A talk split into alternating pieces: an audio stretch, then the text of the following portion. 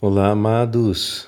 Hoje é sábado, dia 13 de junho de 2020, dia de Santo Antônio de Pádua.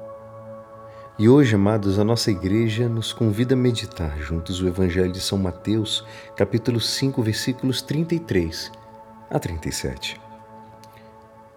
Naquele tempo disse Jesus aos seus discípulos: Vós ouvistes o que foi dito aos antigos: Não jurarás falso mas cumprirás os teus juramentos feitos ao Senhor.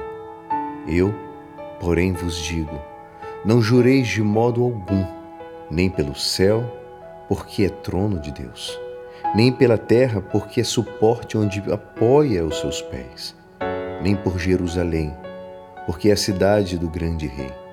Não jures tampouco pela tua cabeça, porque tu não podes tornar branco ou preto um só fio de cabelo. Seja o vosso sim, sim, o vosso não, não. Tudo que for além disso vem do maligno. Esta é a palavra da salvação. Amados, hoje Jesus continua comentando sobre os mandamentos. Os israelitas tinham um grande respeito para com o nome de Deus, uma veneração sagrada, pois sabiam que o nome se refere à pessoa de Deus, merece todo respeito, toda honra, toda glória. Mas não jurar em si mesmo seja mal. Eles juravam em nome de Deus como uma confirmação da verdade. Não que jurar em si mesmo seja mal, mas são necessárias determinadas condições para que o juramento seja lícito, como por exemplo, que haja uma causa justa, grave, séria, e aquilo que se jura seja verdadeiro e bom.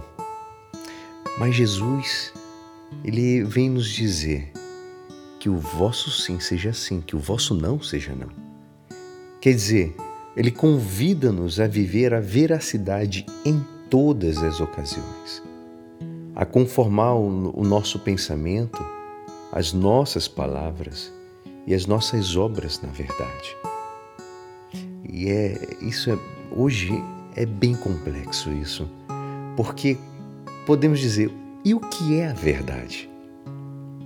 É a grande pergunta que já vemos formulado no Evangelho pela boca de Pilatos, no juízo contra Jesus, a qual tantos pensadores ao longo dos tempos procuraram dar resposta. Amados, Deus é a verdade. Quem vive agradando a Deus, cumprindo seus mandamentos, vive na verdade. Como já dizia o santo, a razão pelo qual tão poucos cristãos façam obras exclusivas com intenção de agradar a Deus é porque a maior parte desses cristãos são submetidos à mais espantosa ignorância. Meu Deus, quantas boas obras se perdem para o céu. Devemos pensar nisso. É conveniente formarmos-nos, ler o Evangelho, o Catecismo, depois viver segundo o que nós aprendemos. É fácil? Não, não é fácil. Mas precisamos tentar. E agora nós sabemos o caminho e precisamos seguir. Mas quero falar também hoje sobre um pouquinho sobre Santo Antônio de Pádua, um dos santos mais conhecidos e amados no mundo religioso franciscano, não teve medo de anunciar a palavra de Deus com sabedoria e fervor. Realizou obras e milagres extraordinários, agindo com simplicidade e humildade. Encontrou na Eucaristia, na devoção a Nossa Senhora, os meios para santificar a vida de tantas pessoas que o acompanhavam.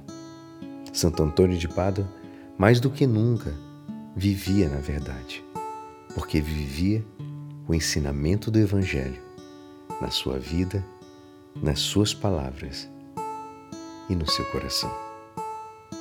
E é assim, esperançoso que esta palavra poderá te ajudar no dia de hoje que me despeço. Meu nome é Alisson Castro e até segunda. Um ótimo final de semana. Amém.